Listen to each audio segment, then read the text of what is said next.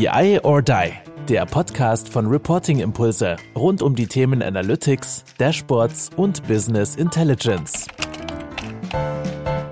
Ja, hallo zusammen zu einem weiteren Podcast in unserer Reihe BI or Die. Ich freue mich riesig, ähm, wieder am Start zu sein und mit mir zusammen ist der liebe Daniel Kraffe. Hallo Daniel. Hallo Kai. Ja, wunderbar. Ich meine, äh, wir hatten tatsächlich auch in den letzten Tagen immer mal wieder projekttechnisch äh, Kontakt. Wir haben uns initial auch äh, in einem Projekt kennengelernt. Erinnerst du dich noch in, an die erste Situation, wo wir uns kennengelernt haben und wo wir uns kennengelernt haben? Oh, ähm, ich glaube, das war in der Kantine oder in einem Konferenz, nee, im Konferenzraum von einem großen äh, deutschen Sportwagenhersteller.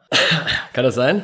Ja, genau. Also das, äh, das ist tatsächlich richtig. Und ich kann mich noch darüber hinaus erinnern, es gab mehrere Daniels und äh, es gab, ich weiß, andere Daniel und äh, eben du. Und äh, dann war die Frage, okay, wie unterscheiden wir euch? Und dann hast du es irgendwie, keine Ahnung, Daniel Kraffe, Fallrückzieher Gott oder irgendwie sowas? Oder, äh, war, war nicht sowas? Also, Flankengott, glaube ich. Flankengott, genau. ja, stimmt, Flankengott. Ja, ja. Stimmt, da kann ich mich gar nicht dran erinnern. Okay, das war, das war tatsächlich ein Witz, den ich danach nie wieder gemacht habe. Aber stimmt, den gab's mal, ja. Die schlechten Witze, die, die bleiben halt hängen, Daniel, ne? Ähm, wir haben übrigens, äh, ich habe mit dem Kunden ja immer noch zu tun und da gibt's jetzt online den Witz, dass wir uns immer, die zwei Daniels, sich mit vollem Namen ansprechen. Und alle anderen auch immer unseren vollen Namen aussprechen, weil du online sonst überhaupt nicht mehr durchblickst, ja. Aber das hat sich jetzt wirklich auch zu so einem Running Gag einfach entwickelt. Okay, aber dann, aber solange ihr euch noch nicht sieht, dann, dann habt ihr es ja noch, noch nicht ganz auf die Spitze getrieben. Nee, äh, keine, kein Siezen. Sehr, sehr cool. Und sonst, ähm, ich meine, wir hatten ja auch mal unser äh, fünfjähriges Event, kann ich mich auch noch dran erinnern. Da hattest du auch eine, eine kleine Keynote ja in dem Sinne gegeben, da ein bisschen aus deinem Buch äh, erzählt und dein, deine Methodiken, äh, die dahinter stehen zum Thema Zeitmanagement und Selbstmanagement in dem Sinne. Ähm, von dem her haben wir ja das ein oder andere ja dann auch darüber hinaus geteilt. Ich kann mich sogar auch mal erinnern, du hast ja auch vor Ort, also das war ja noch vor Corona, in dem Sinne vor Ort Sessions zu dieser Methodik und da hat sich sogar Andreas irgendwie mal reingesetzt und äh, er hat, glaube ich, den, wie hättest du gesagt, so einen ganz, ganz komischen Gesichtsausdruck während dieser gesamten Session gehabt und du wusstest nicht so wirklich, wie kann ich das einordnen. Äh, willst du das nochmal teilen? Boah, das ist echt schon eine Weile her, ja. Ich habe äh, zu der Zeit relativ viel auch äh, wirklich Live-Workshops einfach gemacht, um zu gucken, was funktioniert und was funktioniert nicht. Ne? Ich wollte halt, das Ziel war einfach ein Workshop-Format zu haben zum Thema Zeitmanagement. Ich habe dafür noch keinen besseren Ausdruck gefunden. Ich glaube, das ist, wo sich die meisten was drunter vorstellen können. Vielleicht der bessere Begriff ist emotionales Zeitmanagement, auch ein Stück weit. Und äh, da hatte ich den Andreas irgendwie angeschrieben, weil wir uns aus dem Projekt ja kannten und der in einem Workshop in Hamburg war und ich gesagt habe, hey, wenn du Lust hast, komm vorbei. Er hat dann noch euren Kompagnon mitgebracht, den Olli, kann das sein? Ja, ja, ja genau. Ja. Und ähm, und saß da drin und da, das war so ein kleiner Raum, proppe voll, irgendwie 30, 35 Leute, völlig überbelegt. Und dann, und, und er hat die ganze Zeit so ultra kritisch geguckt. und ich habe mich davon aber nicht aus der Ruhe bringen lassen, weil manchmal ist es ja schwer zu sehen, wenn man was erzählt, ist derjenige kritisch oder einfach nur konzentriert. Aber es war wirklich offensichtlich fast schon abweisend so. Also habe hab ich zumindest erfunden, äh, empfunden so und äh, und dann war es aber so geil, weil ich weiß gar nicht, ob wir direkt danach gesprochen haben, aber auf jeden Fall meinte er dann so, ja, also ja, also ich gebe dir mal Feedback, ne? Und ich so, okay, jetzt kommt's, ne? Und dann sagt er so, ja, also ist das Beste, was ich zu dem Thema jemals gehört habe, ne? Also geil. Und dann hat er, glaube ich, sogar am nächsten Tag noch so völlig unaufgefordert irgendwie einen LinkedIn-Post dazu gemacht und so. Also das ist ja quasi fast schon eine Liebeserklärung vom, vom, vom Herr Wiener. und äh, da war ich echt auch berührt, weil, weil er jetzt nicht so der überschwänglichste ist. Vielleicht auch aufgrund seiner hanseatischen Herkunft. Oder, oder, oder, oder, oder seines Wahl, ist, es die Wahlheimat eigentlich? Oder? Ja, ist tatsächlich auch in Flensburg geboren. Also, ähm, ah, ja. das, das volle genau. Klischee kannst du, kannst du dann da, da rein projizieren. Ja. Genau, ja, ja, genau. Also und du merkst äh, genau richtig, was du sagst. Also ich habe das da alles rein projiziert. Ähm, das stimmt genau, aber äh, habe mich dann auch total gefreut, dass er es gut fand. Ja. Ja, absolut. Ich, ich, ich, war, ich kann mich tatsächlich auch noch äh, dran erinnern, dass er dann äh, auch mich irgendwie angerufen hat und gesagt, hey, das war echt richtig beeindruckend, was, was, was Daniel darüber gebracht hat. Und das war ja dann auch der Grund, warum wir gesagt haben, hey, es ist eigentlich cool, ähm, da auch so einen kleinen Talk mal dazu zu haben. Zum einen jetzt in unserem Podcast, damals natürlich auch bei unserem fünfjährigen Geburtstagsevent. Ja, wie, wie, wie so alle äh, unsere lieben Gäste, vielleicht magst du noch ein, zwei Sachen zu dir sagen, was du äh, sonst so machst, wenn du ähm, ja in den Projekten, die wir so angesprochen haben, aber insgesamt einfach so deine, deine Tätigkeit oder dein Umfeld nochmal kurz beschreiben. Klar, gerne. Genau, also mein Name ist Daniel Graffe und ich habe, glaube ich, seit der D-Jugend keine Flanke mehr geschlagen. Also insofern äh, war das vielleicht ein bisschen auch out of scope, äh, der Spruch damals. Aber ähm, ja, genau. Also alle. Junge ist dann 40, 40 Jahre her, oder? nein, nein. Ja, oder 50, halbes Jahrhundert. ja. Genau. Und äh, aber es ist tatsächlich, ich tue mich immer ein bisschen schwer, mich vorzustellen. Also ich bin sozusagen von Haus Wirtschaftsingenieur, ähm, habe mich schon früh auf Produktentwicklung und Projektmanagement spezialisiert, habe immer auch schon Spaß daran gehabt, beruflich Menschen und Software zu entwickeln. Auch gerne gemeinsam, aber ich bin auch so ein bisschen umtriebig. Also du hast mich ja auch schon angekündigt, dass ich auch äh, ein, ein Journal oder ein Buch ähm, äh, gemacht habe und dass ich eben auch vielseitig interessiert bin. Deswegen ist es immer für mich so ein bisschen tricky, das auf einen Satz runterzubrechen. Aber ich glaube, für euren Podcast ist es schon mal wichtig, auch die beruflichen Background zu haben. Und da ist bei mir auf jeden Fall ja äh, Reporting und Customizing von Reporting Software im Fokus sowie auch ähm, großes Interesse für Machine Learning Projekte, wo ich auch schon ein paar gemacht habe in der Vergangenheit. Ich finde, es passt auch super zum Thema Reporting und äh, das macht mir ja, fasziniert mich und macht mir auch Spaß. Sehr gut, dann, dann stelle ich dir jetzt einfach einfachere Fragen. Äh, fünf Stück habe ich ja als äh, bitte stell dich vor, sondern ich, ich mache sie dann doch etwas einfacher, in Anführungsstrichen. Nein, Spaß.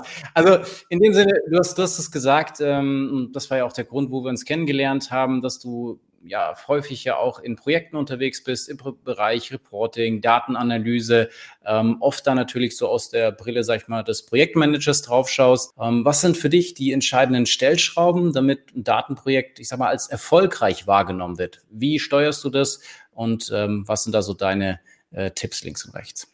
Mhm.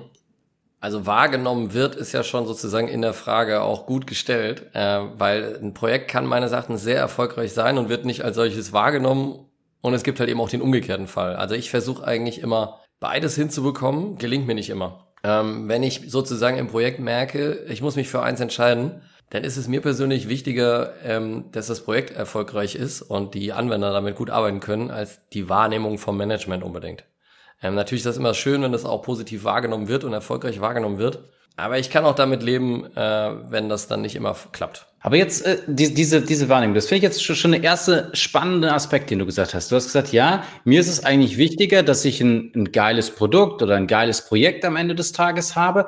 Aber steht es nicht eigentlich auch, sag ich mal, mit diesem Projektmarketing und dass es wirklich als erfolgreich dann auch dargestellt wird? Weil es ja ganz häufig sagen wir so, okay, typisches IT-Projekt oder wird immer, tolles Dashboard gebaut, alles geil gemacht, aber es kommt ja doch eh keiner zu dir und sagt so, oh toll, ich klopfe dir mal auf die Schulter, sondern du musst da doch schon auch ein bisschen äh, aus dem Quark kommen und da entsprechend ein bisschen auf die Trommel hauen. Oder siehst du, oder hast du es bisher anders äh, gesehen? Ja, gut, ich glaube, es gibt halt eben diesen kurzfristigen Erfolg. Also den direkt mit Projektabschluss vielleicht oder sogar schon vor Projektabschluss, wie das Projekt wahrgenommen wird.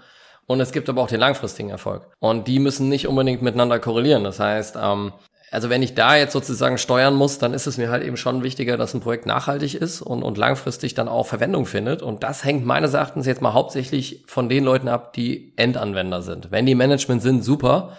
Aber jetzt gerade im Machine Learning Bereich machen wir halt oder habe ich in der Vergangenheit auch oft Projekte gemacht, wo der Endanwender sehr weit weg ist vom Management. Ja, da ist vielleicht noch ein Mittelmanager ähm, Endanwender, aber selbst das nur vielleicht auch vom über die Schulter gucken von seinem Experten. Und dann dreht sich ja auch so eine Wahrnehmung von so einem Projekt langfristig, automatisch mit oder mittelfristig. Ja, und du hast mich ja nach Erfolgsfaktoren gefragt. Also ich glaube, ähm, das ist einer. Also dass wirklich der, der oder die Anwenderin erfolgreich damit arbeiten kann. Ob das jetzt ein Dashboard ist oder ein Analysetool oder ein Algorithmus. Das heißt, es muss einfach zu dem Prozess passen, es muss zum Workflow passen, es muss einfach einen echten Mehrwert darstellen. So, Punkt. Das zweite ist meines Erachtens, das ganze äh, Change Management da drumherum zu handeln, frühzeitig. Also wirklich, das geht bei den Anforderungen los, ähm, wirklich die Anforderungen zu verstehen von allen Stakeholdern und dann auch eben äh, die äh, zu erfüllen und aber auch zu moderieren. Also das heißt, ähm, wirklich auch rechtzeitig zu merken, okay, ähm, in dem Projekt ist eigentlich gar nicht das Projekt das Problem, sondern das Problem ist vielleicht diese Prozessgap zwischen diesen beiden Abteilungen Und ähm, ja, ich habe früher immer schon als Student gesagt, das ist ein bisschen so, wie wenn du den Auftrag hast, ein Bild aufzuhängen und dann stellst du fest, wenn du da einen Nagel in die Wand schlägt, schlägst, dann bröckelt alles weg, also musst du eigentlich eine neue Wand mauern. Aber das finde ich gehört dann halt auch dazu. Also dann auch wirklich zu gucken mit dem Kunden, okay, wir brauchen jetzt einfach eine neue Wand, also die jetzt mal sinnbildlich dafür steht, dass man halt vielleicht einfach dieses Problem lösen muss. Ähm, was ein Prozessthema sein kann. Und ganz oft steckt ja hinter dem Prozessthema dann persönliche Konflikte oder Anonymisitäten oder, oder auch einfach unterschiedliche ähm, Zielvorgaben von diesen beiden Abteilungen, ja, oder an dieser Schnittstelle. Vor allem, ich glaube, das, was dir da auch nochmal ganz klar rauskommt, natürlich, und das, das wollte ich gar nicht sagen im Sinne von, man muss es als das beste Projekt verkaufen, äh, Richtung Management oder whatever. Ich meine, das ist, glaube ich, aus meiner Sicht noch diese, diese Schippe, die man draufpacken kann, mhm. um es, sage ich mal, einfach noch mehr, sage ich mal, in den, in den Fokus zu stellen. Nichtsdestotrotz muss die Qualität dessen, was dort in diesem Projekt, in diesem Dashboard und was auch immer geliefert wird, das mhm. muss extrem hoch sein und mhm. das muss Mehrwert liefern. Und aber ich habe einfach oft dieses Gefühl, dass, dass das so diese, dieser letzte mhm. Schritt entweder dass man sagt, okay, man, man hat die Zeit nicht mehr, man, man denkt, ah, die Leute müssen doch verstehen, dass das das geilste Produkt aller Zeiten ist. Und das finde ich mhm. manchmal einfach so ein bisschen schade, dass so diese, diese letzte Meile da im Sinne von, okay, und jetzt überlegen wir uns auch nochmal, wie wir dieses tolle Produkt, was nachhaltig Mehrwert gibt, was die Leute vielleicht auch noch ja, in, in irgendeinem Zeitpunkt danach wirklich hervorragend nutzen können, dass man das eben auch nochmal in, in den Vordergrund stellt. Ja. Und da ist es oftmals, finde ich, in so, in so technologischen Projekten eher so, dass man ja da ein bisschen zu ruhig aus meiner Sicht ist. Ja, also ich habe über die Frage, die du mir jetzt eben gestellt hast, so noch nie nachgedacht. Aber wir hatten jetzt eben zwei Faktoren genannt. Ne? Mhm. Also der erste war sozusagen wirklich inhaltlich äh, so ein Thema zu rocken. Der zweite ist, diesen Change-Management-Prozess ähm, im mhm. Auge zu haben und auch den, mhm. diese Stakeholder einfach, die da dranhängen. Mhm. Und genau zu dem, was du eben gesagt hast, finde ich, passt es auch komplett, ähm, dann jetzt mal einen Schritt weiter zu gehen, nämlich der dritte Erfolgsfaktor ist für mich Pitchen. Mhm. So, also wirklich geil pitchen. Und ähm, das hier ist auch keine Allzwecklösung, also da müssen halt auch wieder die Inhalte stimmen und so weiter, aber ähm, ja, es ist im Prinzip Verkaufen. Verkaufen von Ideen, Verkaufen von Ergebnissen, Verkaufen von ähm, Weiterentwicklung. Ähm, und das Ganze läuft für mich auch unter dem, dem Hashtag, sage ich mal, Mastering Influence. Also gar nicht verkaufen im Sinne von, es ist ja in Deutschland oft sehr negativ belegt, etwas zu verkaufen, ähm, es gibt ein mega geiles ähm, Programm von, von Tony Robbins, das heißt Mastering Influence, also wirklich zu gucken, was sind denn die Bedürfnisse von dem Menschen oder der Menschengruppe, zu der ich gerade pitche, ähm, was wollen die, was, was kann ich darüber bringen, ne? und wie kann ich das auch so für die aufbereiten, dass die einfach sagen, ja, das wollen wir, mega. Oder, oder sie abholen, damit sie mir ihren Input geben. Und dann ist der, glaube ich, der vierte Erfolgsfaktor ist Geschwindigkeit. Also ich habe eben ähm, eins zwei Projekte gerade jetzt auch im Kopf gehabt, die nicht erfolgreich waren. Und da war genau das das Problem, dass wir viel zu langsam waren. Und äh, wenn das passiert, also wenn man sich sozusagen vielleicht auch in Bürokratie verstrickt, ähm, ich denke da jetzt auch gerade an ein bestimmtes Projekt, wir hatten keinen Datenzugriff, dann haben wir alles getan, um diesen Datenzugriff zu bekommen, dann haben die ihre Infrastruktur geändert, dann haben die den Data Lake umgezogen, dann hatten wir wieder keinen Datenzugriff. Also wir haben im Prinzip ein Jahr lang damit verbracht, irgendwie äh, äh, gar nicht zu entwickeln, sondern überhaupt erstmal Voraussetzungen zu schaffen. Und das ist in meiner Wahrnehmung für viele Manager dann schon ein, Kriterium für Misserfolg. Ja, absolut gut. Es hängt natürlich ein Stück weit auch mit dem Erwartungsmanagement natürlich dann äh, zu tun, aber es ist absolut richtig, das kann ich auch äh, aus dem einen oder anderen Kontext eben bestätigen. Ähm, und ich meine, das beginnt ja, sag ich mal, du hast das beginnt irgendwann, hast du, glaube ich, gesagt, auch bei der Anforderungsanalyse, was wollen wir denn überhaupt, was soll das Produkt können und so weiter. Und wenn ich da natürlich auch eng mit Business logischerweise zusammenarbeite und sage, okay, was wollen wir da erreichen? Und dann eben dieses Gap auch extrem lange ist, bis die dann was geliefert bekommen. Dann werden die auch, sehe ich das sehr, sehr häufig ungeduldig, sagen, hey, komm, wir haben jetzt da Zeit, mhm. äh, haben Gehirnschmalz da reingesteckt, haben euch da Feedback gegeben, haben das mit euch ausarbeitet und was ist jetzt los? So, und deswegen mhm. dieses von dem Zeitpunkt, okay, wir starten das Ganze, wir sammeln die Anforderungen ein, wir überlegen uns da was Geiles, da muss einfach, glaube ich, diese, diese Gap relativ äh, kurz sein. Das muss jetzt nie, nie vollständig sein. Also das will ich jetzt nicht sagen, dass du da immer das, das komplett alles oh, erschlagende Dashboard oder Produkt in, insgesamt haben musst, aber dass du halt dann siehst, ah, okay, ich habe da jetzt Zeit reingeliefert, ich habe mir da jetzt Gedanken dazu gemacht und jetzt sehe ich da einfach schon mal erste Ergebnisse, kann ich mal ein bisschen drin rumklicken, kann mich daran orientieren. Ähm, ich glaube, das ist eben die, diese Geschwindigkeit, äh, die du genau auch angesprochen hast, dass man immer wieder liefert. Und es können auch sehr, sehr kleine Schritte sein. Es muss nicht, okay, das ja. muss komplett alles sein, aber eben in diesen Dingen, die ich verspreche, dass ich die halte, und das ist ein bisschen dieses Erwartungsmanagement, aber dann vor allen Dingen eben diese Geschwindigkeit haben, dass dann Dinge, wie, wie gesagt, ja. auch dann wieder angefasst werden können, in Anführungsstrichen, von denjenigen, die es dann später nutzen wollen oder die da auch Input dazu gegeben haben. Ja, absolut. Und ich glaube auch, also gerade für, also meine Erfahrung gerade mit Top-Managern ist, da ist, ähm, wenn man Zwischenergebnisse präsentiert, mhm. ist für die meisten unwichtig, wie viel Arbeit da reingeflossen ist. Äh, Gerade Top-Manager interessieren sich einfach für den Mehrwert. Und ähm, man kann mit einem POC, in den sieben Arbeitstage reinfließen, von drei Leuten, kann man wahnsinnigen Mehrwert liefern.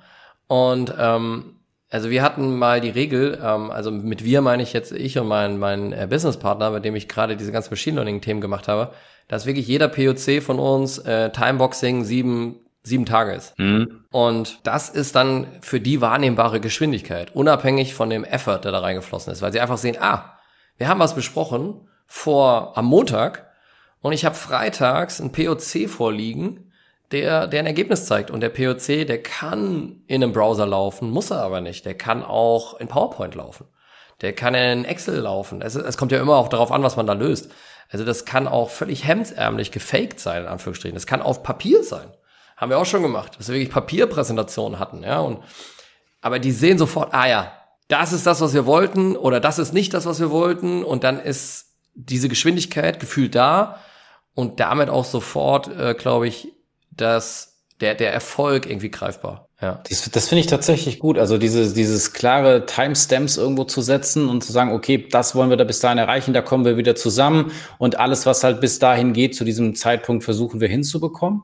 Also das ist halt so dieses, ja, dieses Unmittelbare und ja auch vor allem wieder, okay, ich kann wieder Feedback geben und passe es wieder an und laufe nicht zu lange in die falsche Richtung. Ein anderes Unternehmen hat mir auch mal so was ähnliches gesagt. Die haben mal gesagt, ja, wenn ein Projekt länger als drei Monate ist, dann stampfen wir es ein, weil dann, dann wird es nie mehr zum Erfolg werden. Also, äh, dass man halt zum einen natürlich engmaschig, sage ich mal, in den kleinen Steps, aber dass man sich auch gesamtheitlich sagt, okay, es gibt irgendeinen Zeitpunkt, da wird es dann nicht mehr besser. Gut, es wird es logischerweise ja auch auf äh, die, die, Projektgröße und ob ich jetzt ein Auto entwickeln will oder ob ich jetzt ein Dashboard entwickeln will, mag vielleicht dann ja auch nochmal ein Unterschied sein. Aber da halt sich auch zu sagen, okay, da gibt es insgesamt zeitliche Rahmen insgesamt, aber vielleicht auch innerhalb dieser kleinen Steps, gegen die man immer wieder hart steuert, um, um sich da vielleicht auch zu pushen oder das Team und äh, allen dann auch die, die, die Feedback-Schleifen zu ermöglichen. Ja. Und lass uns das vielleicht auch, lass uns da ähm, das komplettieren. Also wir haben jetzt vier genannt, vier Faktoren. Ja. Ich habe noch einen fünften.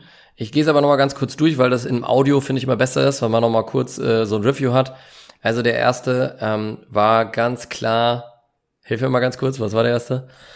Das ist jetzt fies. Ähm, ich habe gedacht, das ist spannend, dass du jetzt alle vier wieder oder alle fünf nee. aufzählen möchtest, aber. Ähm, also der erste war ganz klar Mehrwert liefern. Mehrwert liefern, richtig. Der zweite war ähm, das Ganze, äh, alle Stakeholder abholen und Change Management drumherum. Ja. Change Management.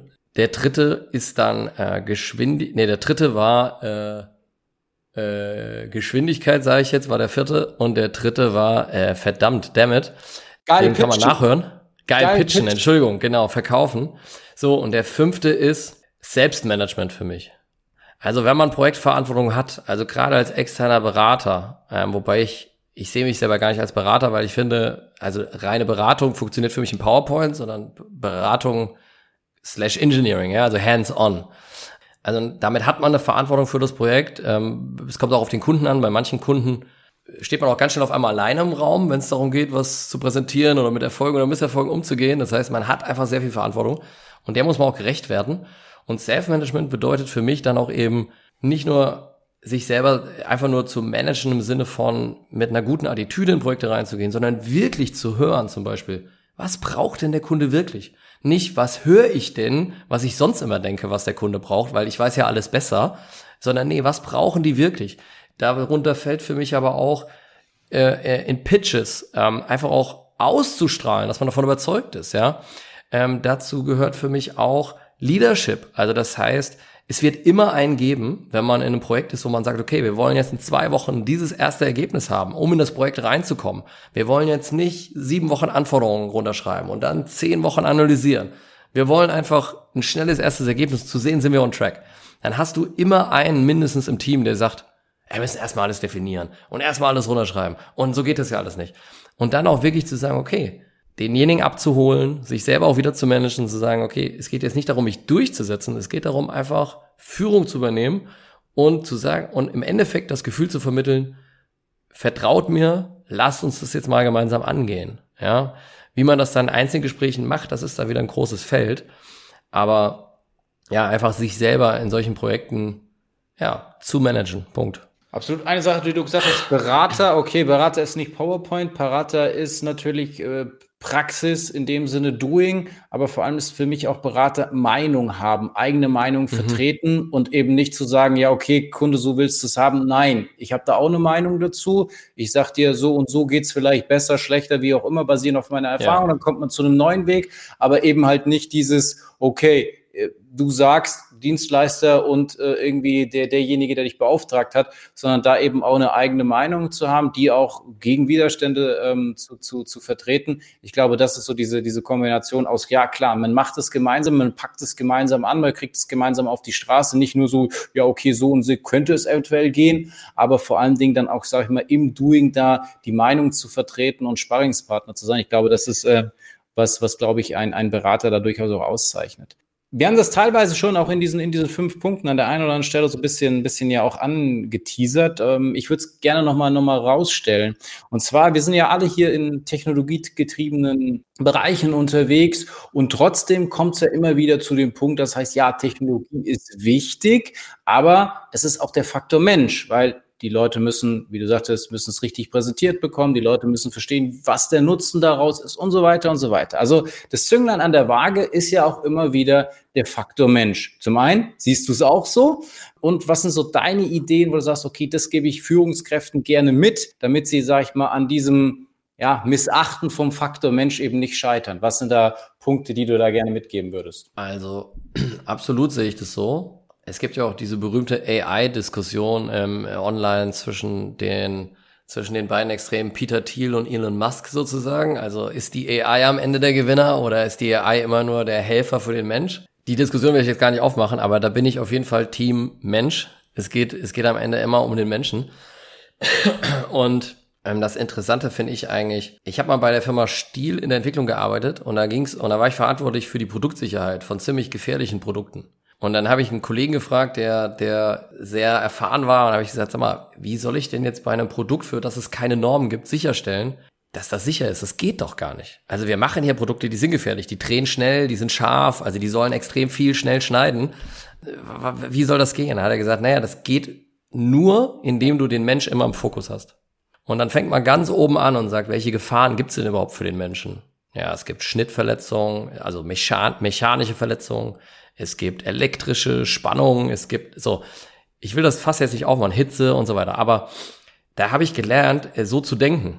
Und das ist eine Denkweise, die, die für mich nach wie vor ähm, absolut im Fokus steht. Und äh, zum Beispiel beim Software Customizing, also man ist immer versucht, selbst bei Kleinigkeiten zu sagen, ja gut, dann muss der Anwender da halt dreimal klicken. Da, also da bin ich sofort alarmiert, weil ich mir denke, nein, ich will als Anwender nicht dreimal klicken, wenn es logischerweise nur ein Step ist.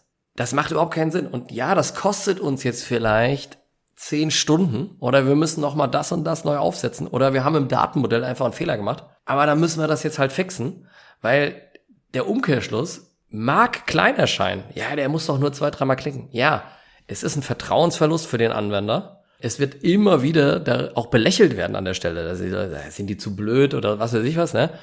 Und genau so sterben Systeme oder Reporting Tools oder wie auch immer. Also dass die, weil wenn man zu viele von diesen Dingen da drin hat, dann, dann fühlt der Mensch, der Anwender, sich ja überhaupt nicht im Fokus. Und zwar zu Recht.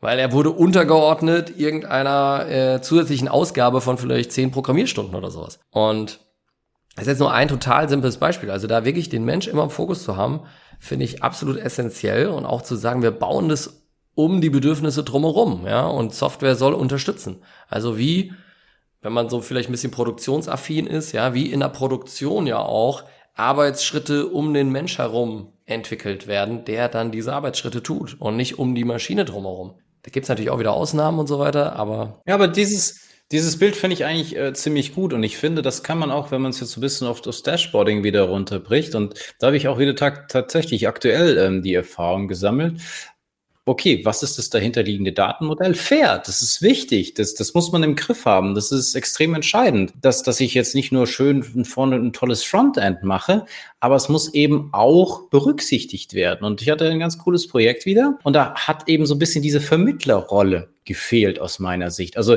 derjenige, der sich dann genau in diesen Endanwender, in diesen Business-Anwender dann auch reinversetzen kann und nicht nur sagt, okay, aber hey, guck mal, wie geil wir das gelöst haben und technologisch funktioniert es so und das kann keine andere App und was weiß ich was, sondern dass man eben ganz klar sagt, ja, okay, es ist toll, dass du das gelöst hast. Also natürlich Wertschätzung gegenüber dem Entwickler rüberbringen, zu sagen, ja, geil, mhm. das, das ist es. Aber damit es jetzt, wie gesagt, beim Endanwender dann auch wirklich ankommt, muss eben im, im Bezug eben auf, auf, diese, auf dieses Dashboard natürlich dann auch das Frontend passen. Und da muss das irgendwie der, der Übergang passen. Und es kann nicht nur sein, okay, das funktioniert jetzt alles irgendwie super toll im, im, im Hintergrund, aber wenn wir es dann trotzdem in der Art und Weise, wie wir es präsentieren, dann nicht, wie du sagtest, da die, die drei Schritte dann einfach zu viel sind, dann wird auch, sag ich mal, diese tolle Technologie, die da vielleicht dahinter oder diese Extension, die in dem Falle dann programmiert wurde, die wird dann gar nicht wahrgenommen, weil ich ja. sag mal, es muss dann schon irgendwie dieses Gesamtbild, okay, ich jetzt als Nutzer, der jetzt erstmal gar keine Ahnung hat, was da im Hintergrund passiert, mhm. ist mir auch völlig egal.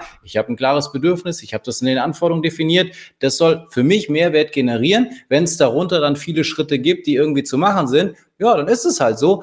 Aber, und da kommt es natürlich auch wieder dieses Pitchen und auch dieses Verständnis für den Menschen, für seine Anforderungen, wie präsentiere ich das rüber? Und da habe ich auch ganz, ganz häufig sehe ich das so ein bisschen, wenn dann ein Entwickler das vorstellt, der, der schweift dann ganz anders ab, wie ich das vielleicht vorstellen würde. Weil ich sage, hey, Moment mal, also ist ja toll, dass es so und so und irgendwie so hast du es noch hinbekommen und klasse aber es ist ja wirklich nur das Ergebnis, was zählt, wie das der Endanwender am Ende des Tages nutzt. Und ich glaube, da muss man auch immer wieder schauen, okay, wie du sagtest, okay, Pitchen ist wichtig, damit man die Sache ja dann auch äh, präsentiert und auch zum Erfolg bringt im Rahmen von diesen Projekten. Und da sich dann halt eben auch rein zu versetzen, okay, was ist die Lage und nicht nur so, aber das kennt man ja normal, was einen selber da jetzt bewegt, im Sinne von, oh, ich musste da jetzt keine Ahnung, 27 Schritte machen und die muss ich natürlich jetzt, dafür will ich jetzt gelobt werden. Und da dann halt auch wieder zurückzustecken und sagen so, okay, Moment, das ist jetzt nicht relevant. Ich kann das vielleicht meinem technischen Lead erklären und sagen, hey, guck mal, was wir da Geiles gelöst haben. Aber da halt dann auch mal wieder die Zielgruppe, wo präsentiere ich was? Ich meine, ich kann das ja dann auch wieder irgendeinem anderen Entwickler dann genau auf dieser technischen äh, Basis sozusagen mhm.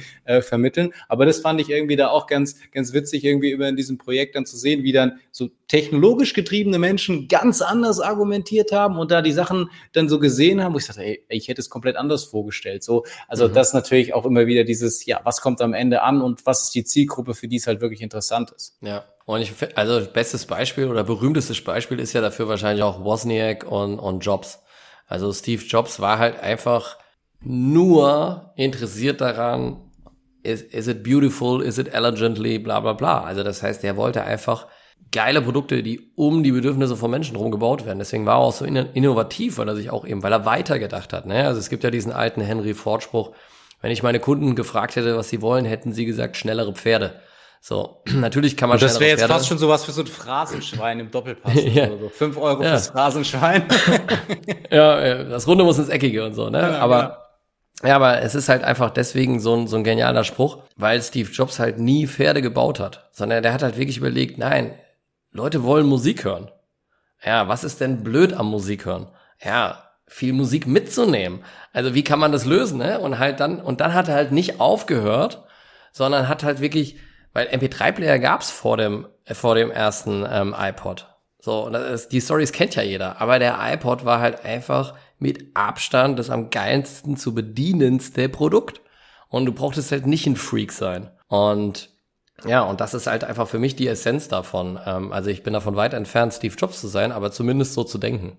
Und, und da auch einfach zu gucken, dass man da wirklich, ja, die Leute abholt und das wäre auch, du hast ja nach einem Tipp gefragt, das wäre auch gleichzeitig mein größter Tipp. Also was ist ein Berater? Ein Berater ist ein Experte und ein Experte ist jemand, der idealerweise so viel über ein spezielles Thema weiß, dass er eben andere Leute davon partizipieren lassen kann. Und Führungskräfte sind natürlich in dieser, in diesem äh, Gap zwischen Experte zu sein und, äh, und Leader zu sein, sozusagen, ne? Manager zu sein.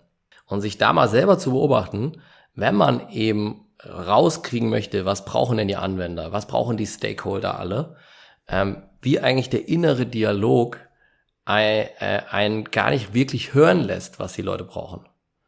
Ja, und, und weil man ist ja Experte, man ist ja erfahren. Und ähm, das finde ich ist die größte Herausforderung, den Dialog wirklich gerade am Anfang von einem Projekt komplett auszuschalten, sagen, nein, jetzt höre ich wirklich mal, was da los ist. Und daraus haben sich in Projekten auch ganz oft Side-Projects geöffnet oder auch, ja, wirklich schon eher so softe Teilprojekte, ja, wo es dann darum ging, Leute abzuholen oder, oder auch Konflikte zu, zu, zu, ähm, zu lösen und solche Dinge.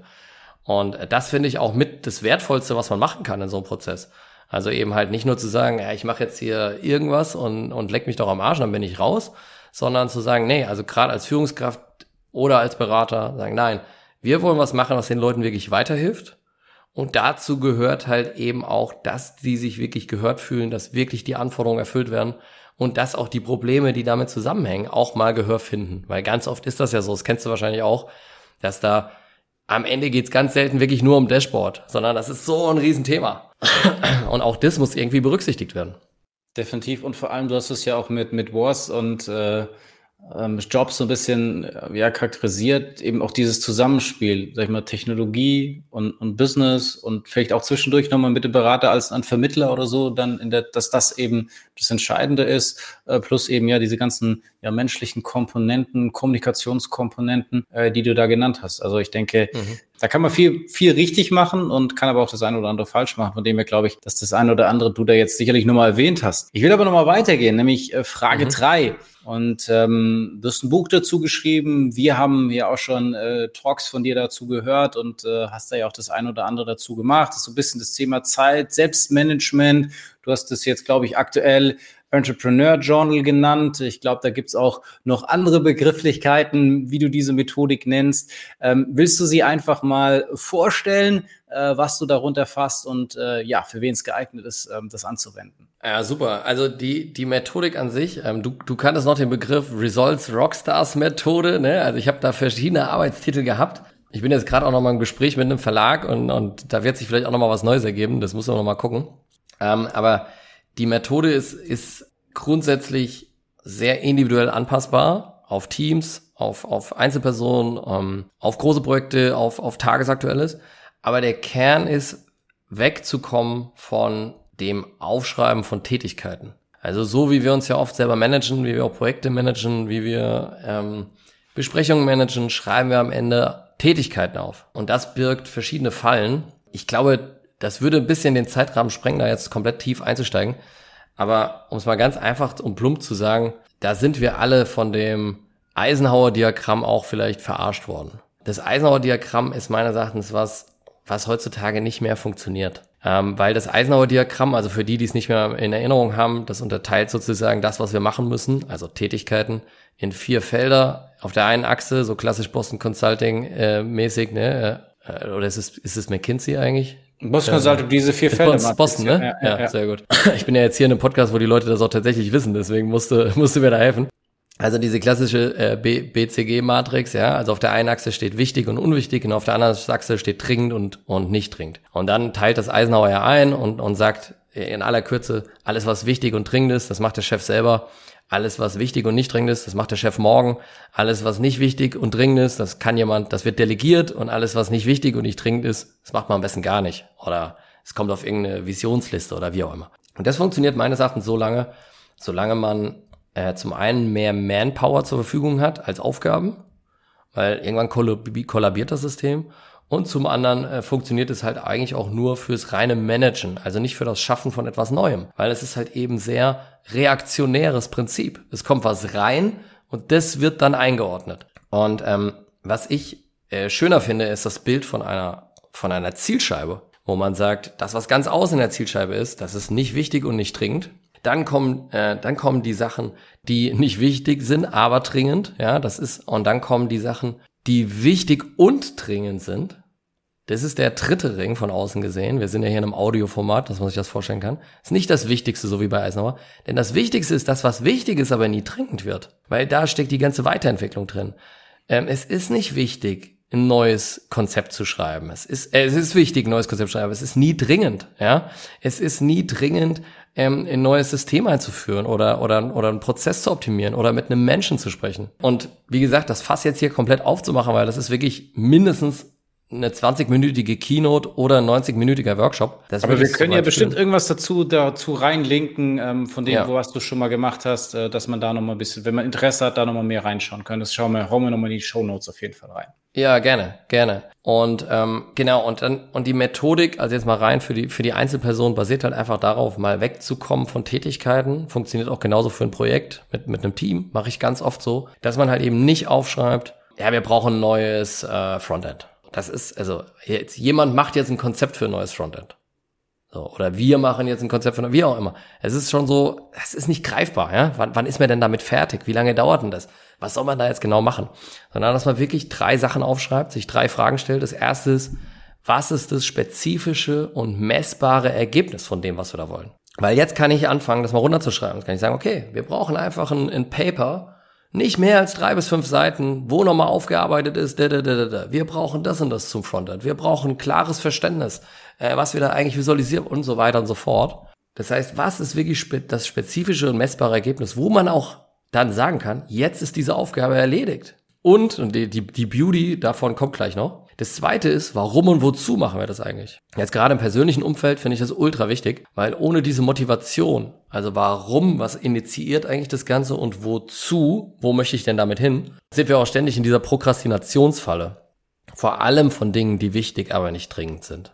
Also ohne ein klares Why, ähm, jeder, der Simon Sinek schon mal gehört hat, ist es halt einfach immer wirklich kritisch, auch überhaupt ins Handeln zu kommen und vor allem auch im Handeln hat man keinen Nordpol. Wenn ich aber ein Warum und ein Wozu habe, dann kann ich in meinem Handel jederzeit da drauf gucken. Das habe ich auch ganz oft in Projekten. Also in meinem Privatleben schreibe ich da wirklich auch emotionale Themen hin.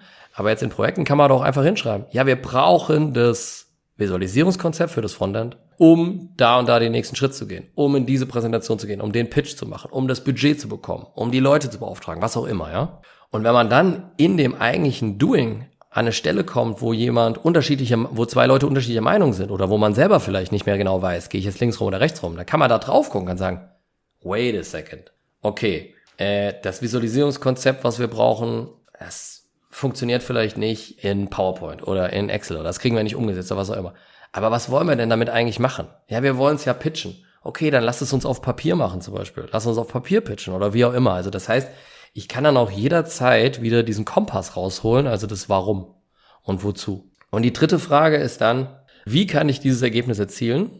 Und welche Alternativen habe ich? Das ist was, was wir uns ganz oft nicht fragen, sondern ganz oft schreiben wir uns eine Aufgabe auf und zack, jetzt geht's los. Erstens, wie gesagt, ich habe gar keine Ergebnisse definiert, das heißt, ich weiß gar nicht, wann ich fertig bin. Zweitens, ich kann zwischendurch keine Entscheidungen treffen, weil ich gar nicht weiß, warum und wozu ich das mache. Und drittens, es gibt ganz oft viel, viel smartere Wege zum gleichen Ergebnis zu kommen. Ähm, Im persönlichen Umfeld kann das sein, ich mache mal ein ganz simples Beispiel. Ich will putzen, ist eine Tätigkeit. Ergebnis ist vielleicht von mir definiert als, ich will mich wohlfühlen heute Abend in meinem Haus. Wenn ich jetzt merke, ich habe einfach nicht die Zeit für die drei Stunden Putzarie, die eigentlich notwendig wäre, dann kann ich nochmal zurückgehen und sagen, okay, lass mal eine Alternative überlegen. Ich will mich ja wohlfühlen. Das ist mein wichtigstes Ergebnis heute. Was trägt denn zu meinem Wohlfühlen bei? Ja, okay, dass das Bad sauber ist, dass vielleicht die Küche aufgeräumt ist und dass im Wohnzimmer der Boden wenigstens mal gesaugt ist. Das wären mal die 90 Prozent Wohlfühlen für mich.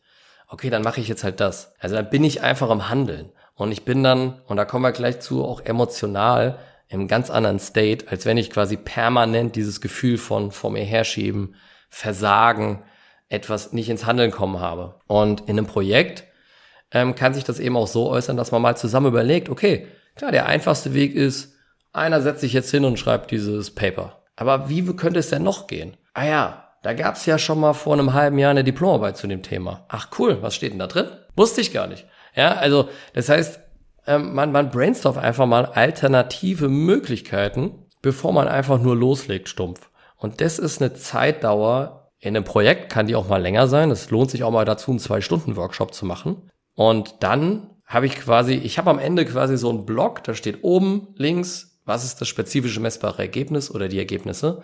Oben rechts steht warum und wozu und unten steht wie sowie Alternativwege. Und diesen Block, den kann ich dann auch in Teilblöcke runterbrechen, zum Beispiel in einem Projekt, wenn was äh, ein bisschen komplizierter ist. Und das funktioniert wunderbar. Ähm, mit, mit agilen Methoden geht es super einher. Mit, ähm, mit Timeboxing-Geschichten äh, funktioniert das super. Und es hilft einfach unfassbar, zu Ergebnissen zu kommen. Und vor allem, und das finde ich am wichtigsten, dabei auch eine Zufriedenheit zu haben. Entweder bei sich selber, wenn man es für sich persönlich macht, oder aber auch im Team. Weil man eigentlich, weil man damit einfach wunderbar arbeiten kann. Und das ist ein zusätzlicher Zeitaufwand, den man Faktor 10 bis 100 im eigentlichen Verlauf dann reinholt. War das soweit ein guter Abriss, Kai, oder also ich, ich fand natürlich, äh, ich fand es ich fand's wirklich gut, weil ich äh, die Methode selbst, äh, natürlich sind es jetzt Aspekte, die man sicherlich ja losgelöst voneinander vielleicht auch schon mal gehört hat. Das ist ja klar. Also du hast Simon Simenek angesprochen oder insgesamt ja auch Purpose, sagt ja auch jeder gefühlt in allen möglichen Situationen, warum es so wichtig ist.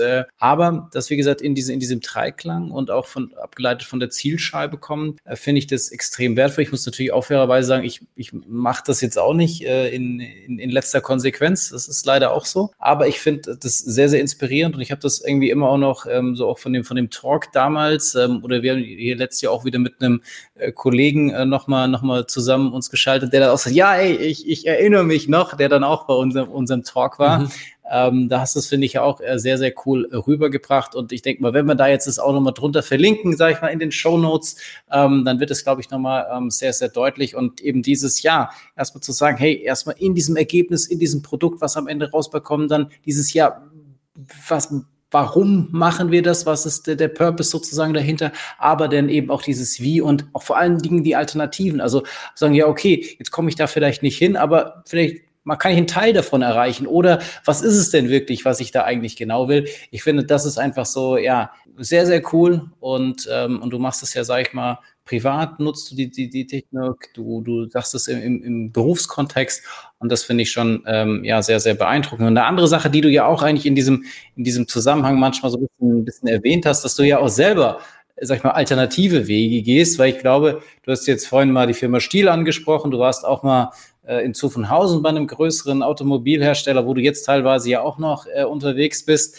Und äh, wenn ich dann mit meiner Frau so spreche, dann witzeln wir immer, weil sie auch bei einem sehr großen ähm, Automobilzulieferer arbeitet. Wenn du dann da anfängst, hast du ja so gefühlt schon, schon deinen Rentenjob, ja. Und trotzdem hast du dich jetzt dafür entschieden zu sagen, nein, ich gehe jetzt aus diesem großen Konstrukt wieder raus, mache mich selbstständig, äh, schaue mich in diesem Unternehmertum um, ja, was, was, was hat's vielleicht jetzt auch im Rahmen von, von, von, von, von, von dieser Technik, die du gerade, von dieser Methode, die du löst, ja, warum hast du das gemacht? Was waren äh, deine Ziele insgesamt dahinter? Und, und äh, ja, da vielleicht nochmal so ein paar motivierende ähm, Aspekte, sag ich mal, für jemand anders, der sich vielleicht da auch verändern will oder so ein bisschen ähm, am Hadern mit sich ist, ähm, was er da jetzt vielleicht äh, nochmal anders tun könnte. Mhm. Also, das ist ja jetzt bei mir auch schon eine Ecke her. Das war 2014, dass ich die Entscheidung getroffen habe, da aus einem, sage ich mal, Mittelmanagement Karrierepfad auszutreten. Und äh, also, wenn ich hundertprozentig ehrlich bin, und das bin ich, ähm, dann war das ein Moment. Es war ein Moment, wo ich das entschieden habe, und es gab einen zweiten Moment, wo ich diese Klarheit hatte. Und dieser, also dieser Moment, der vor der Entscheidung war, war, ich bin morgens ins Büro reingelaufen und ähm, du hast ja schon gesagt, ich war da bei einem Sportwagenhersteller ähm, und ich hatte einen ganz coolen Platz. Also das war so ein Großraumbüro und ich hatte einen ziemlich coolen Platz, weil ich war direkt am Fenster und konnte so auf den Prototypen, aufs Prototypenparkhaus gucken. Also man hat so jeden Tag auch mal gesehen, was, was so, was da so los ist, ne, und was da abgeht. Und jetzt für jemanden, der sich für Technologie interessiert und das tue ich, ähm, ist das natürlich auch irgendwie einfach nice, ja. Und ich bin ich bin also in dieses Großraumbüro abgebogen und gucke diesen Gang entlang und da sind so, ja, so, so, so, so Sichtschutzwände und Pflanzen und, und dieser Gang zeigt auf meinen Arbeitsplatz. Und da habe ich, und da habe ich wirklich diesen Moment gehabt, wo ich gedacht habe, so, scheiße. Da war ich, wie alt war ich da? Vielleicht 32 oder so? Oder 34, sowas dem Dreh? Anfang 30. Scheiße, das ist die Karriere, die jetzt vor mir liegt. Ich kann zwar so ein bisschen links rum und ein bisschen rechts rum, aber ich werde immer in diesem Gang bleiben. Und dieser, weil selbst, und ich sag mal ganz plump, in einem Konzern, selbst wenn man aus der Entwicklungsabteilung ins Marketing wechselt oder aus dem Controlling in, was weiß ich, äh, die Forschung und Entwicklung zurückgeht oder in die Vorentwicklung. Das mag zwar nach einer großen Umstellung klingen, aber eigentlich ist es doch immer das Gleiche. Also das, das ist jetzt vielleicht radikal, was ich sage, aber was ich damit meine ist, man arbeitet immer mit Office, Man arbeitet immer mit Leuten, man arbeitet doch mit der gleichen Firmenkultur, mit den gleichen Werten, ja, mit den gleichen Themen. Und das mag sich zwar radikal anders anhören, aber es ist gar nicht so radikal anders. Deswegen können ja auch Top-Manager in so einem Unternehmen recht gut springen. Ja, ist ja nicht umsonst so, dass da immer mal wieder das Personalkarussell sich dreht. Und, und das war einfach so ein Moment, wo ich gedacht habe, so, boah, wie viele Jahre habe ich jetzt noch? Also 35. Hui, will ich das machen? Und dann habe ich gedacht, nee, will ich eigentlich nicht. Und ich hatte damals keine Hausfinanzierung am Bein und, und keine sieben Kinder. Und deswegen hatte ich auch die Freiheit zu sagen, nee, ich mache jetzt mal eine Auszeit. Und das habe ich dann auch gemacht, weil ich wusste gar nicht so richtig, was ich will. Und dann habe ich äh, mir ein Jahr Auszeit genommen und habe auch meinen Job damals gekündigt. Also habe auch wirklich alle Zelte abgebrochen, also Wohnung aufgelöst, gekündigt, also war wirklich weg, weil ich auch wollte, dass nach dieser Auszeit, was auch immer daraus entsteht, ich dann auch wirklich neu starten kann. Und ich nicht zurückgehe in das, was ich vorher gemacht habe oder in die alte Wohnung, ne? Und, und quasi von dort aus wieder starten muss. Weil ich dachte mir so, das wird wahrscheinlich schwieriger. Und, äh, und das ist auch das, also wo ich Leute, wenn ich Leute kenne, die sowas ähnliches machen wollen, wo ich die auch immer vorwarne oder zumindest darauf aufmerksam mache, dass ich sage, ey, also es gibt ja diese Menschen, die sagen, ich will einfach nur mal ein Jahr was anderes machen und danach komme ich wieder zurück. Das wäre das klassische Sabbatical. Und es gibt die Leute, die das eigentlich mit einer Veränderung verbinden. Und wenn man es mit einer Veränderung verbindet, dann würde ich ganz klar empfehlen, wirklich die Stricke, soweit es geht, zu kappen. Weil man erlebt in so einem Jahr so viel, man verändert sich so dramatisch und dann kommt man zurück in ein Umfeld, was sich in dem Jahr fast gar nicht verändert hat. Ja, das glaube ich. Also es, es ist definitiv, und es ist ja teilweise vielleicht ja auch über die ein oder anderen Konzerne jetzt hier auch im Stuttgarter Raum hinaus. Also das ist ja wahrscheinlich dann äh, über, auch wenn du selbst da wechselst, ist das äh, schon, schon nochmal ähnlich. Ähm, das soll jetzt gar kein Bashing in, in Richtung Großkonzern oder so sein, aber ja. ich glaube, es muss jeder für sich ja auch genau, sag ich mal, den, den Weg da finden. Aber ich finde es sehr spannend, weil es ist auch ein Kunde von uns, äh, der hatte das auch mal so ähnlich und der ist da irgendwie, ich sage jetzt mal, immer mit Bauchschmerzen und äh, schlechter Laune sozusagen ins, ins Büro gestartet und hat irgendwann mal sein Sohn oder seine Tochter zu ihm gesagt, ja, aber Papa, warum gehst du denn da noch hin? So. Und das war dann auch so die, diese, diese dieser Klickmoment für ihn. Und, und mhm. dann aber, sage ich mal, das in letzter Konsequenz zu tun, das finde ich eigentlich das, das Mutige, aber auch das, das letztendlich Richtige aus meiner Sicht. Sagen, okay, dann schneide ich das ab, dann mache ich das neu und, und dann habe ich letztendlich diese, diesen neuen Aufschlag auch. Das äh, fällt natürlich äh, mit zunehmendem Alter und so weiter natürlich dann alles ein bisschen schwerer. Und wie du sagtest, wenn der Rucksack, den man hat, dann ein bisschen größer ist, ähm, dann nervt das natürlich auch alles mehr. Aber das finde ich einfach, diese konsequent die Entscheidung zu treffen, mit allem für und wieder und, und dann durchzuziehen, das finde ich das, was es ausmacht und was auch eine gute Entscheidung aus meiner Sicht ausmacht. Mhm. Und das ist, also, und das ist, ähm da haben wir noch nicht drüber gesprochen, aber das war ja auch so ein bisschen der Initialpunkt für, für das Buch und für diese, diese Methodik, die ich da für mich ein Stück weit, ich will gar nicht sagen entwickelt, sondern ich habe eigentlich, also wie bei jeder guten Entwicklung, Sachen genommen, die schon da sind und daraus ein neues Produkt gebaut. Also es ist vielleicht doch eine Entwicklung. Aber äh, für mich war der ausschlaggebende Punkt dafür ja diese NATO-Erfahrung, die ich hatte. Und ohne jetzt dieses Fass auch noch zu öffnen, weil ich habe ja gehört, eure Recordings sollten unter einer Stunde bleiben, kann ich eins ganz klar sagen. Also also ich hatte eben einen, einen Unfall, bei dem ich sehr viel Blut verloren habe in sehr kurzer Zeit und in der einfach alle Zeichen eigentlich dahin gezeigt haben, dass ich das nicht überleben könnte. So und, und die Leute, die da anwesend waren, die hatten, glaube ich, alle denselben Gedanken, das könnte es jetzt gewesen sein und ich auch. Und in diesem Moment hatte ich ja auch, wie gesagt, fast schon ein spirituelles Erlebnis und, und Teil dieses spirituellen Erlebnisses war, dass mir klar geworden ist, wie oft ich eigentlich Entscheidungen getroffen habe, obwohl ich durchaus ein streitbarer Mensch auch sein kann und meine eigene Meinung vertreten kann, aufgrund von der Meinung von anderen Menschen. Und, und ich glaube, was mich da auch lange zurückgehalten hat, diesen Schritt letztendlich mit der Konsequenz zu gehen, wie du sagst, war eigentlich die Angst davor zu scheitern, aber gar nicht dann mit dem Scheitern umzugehen, weil damit kannst du umgehen. Okay, dann geht es halt schief, dann suchst du dir einen neuen Job oder dann hast du vielleicht äh, Gehaltseinbußen oder sonst irgendwas so. Mein Gott.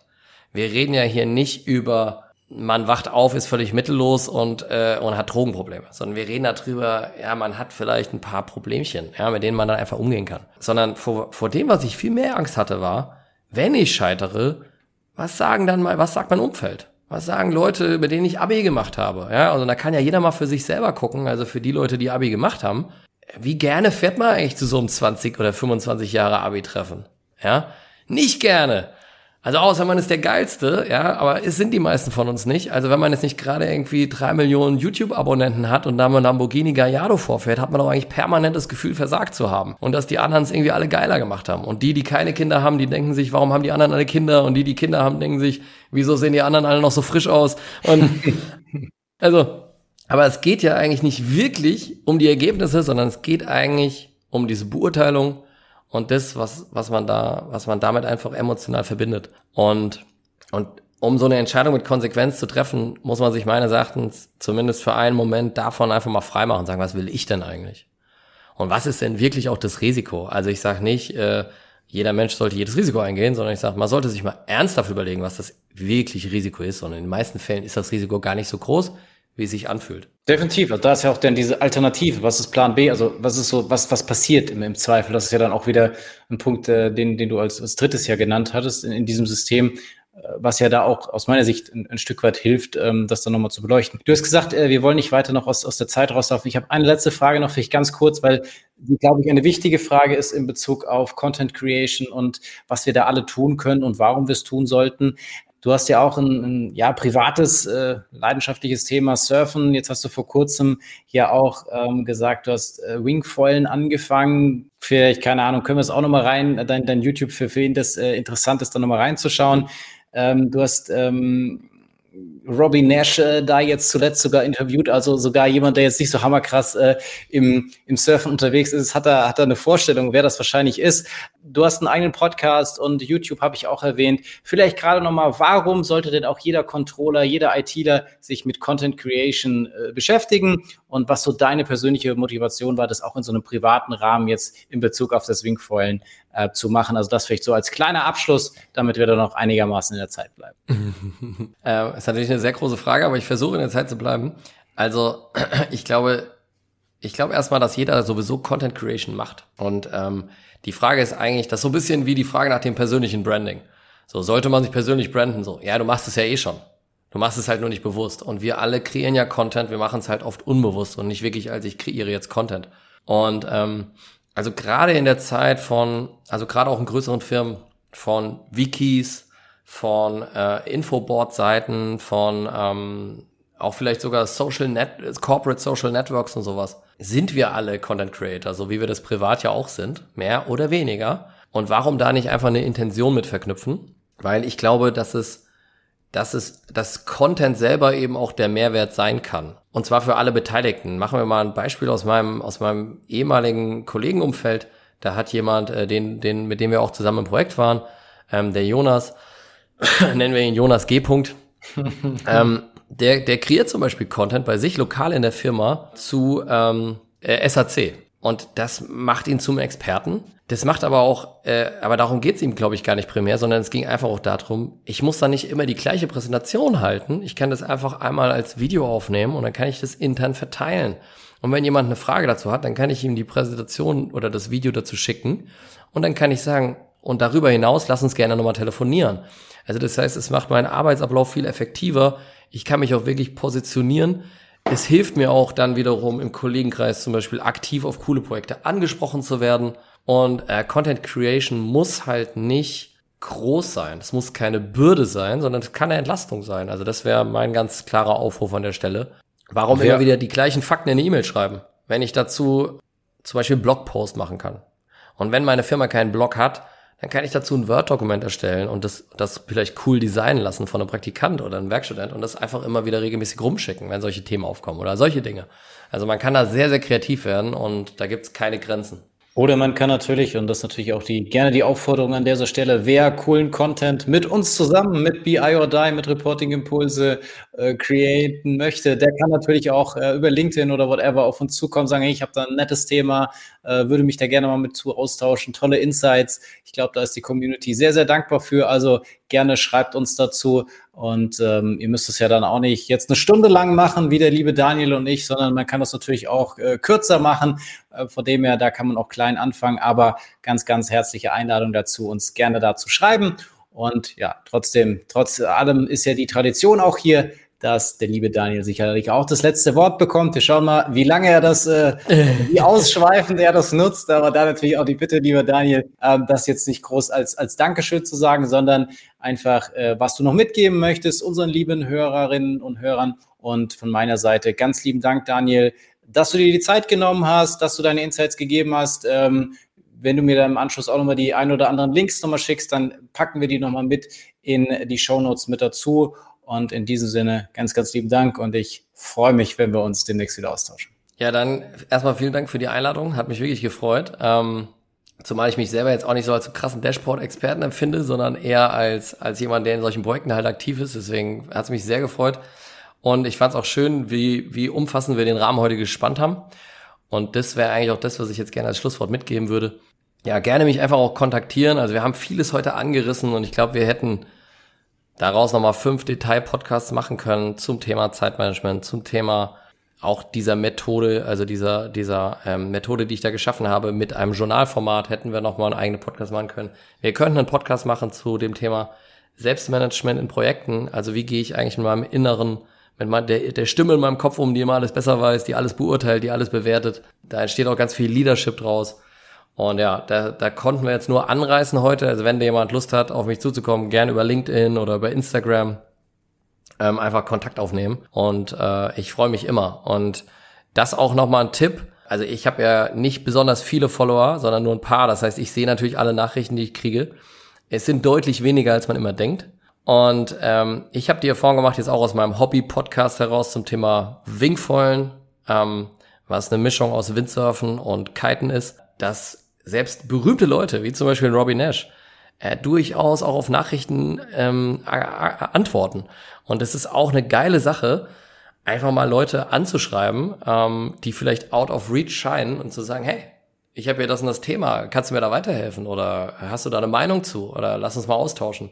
Hat bei mir schon ganz oft funktioniert und ähm, da eröffnet sich auch ein komplett neues Universum oft. Und um in der Methode zu sprechen, ist oft ein alternativer Weg zu einer Lösung zu kommen. Weil ich kann natürlich mir immer selber was erarbeiten oder ich kann einfach mal Leute anhauen, anklickern, die es vielleicht wissen und die es vielleicht schon gemacht haben. Und das kann ganz viel Zeit sparen und auch Spaß machen. In diesem Sinne, auf bald. Ciao, ciao. Und wir haben ja noch andere Formate, vielleicht sehen wir dich da wieder. Gerne. ciao. Das war BI or Die, der Podcast von Reporting Impulse. Danke, dass ihr auch diesmal wieder mit dabei wart. Wenn es euch gefallen hat, dann hinterlasst uns doch eine gute Bewertung. Und abonniert den Podcast, um keine weitere Folge zu verpassen. Bis zum nächsten Mal.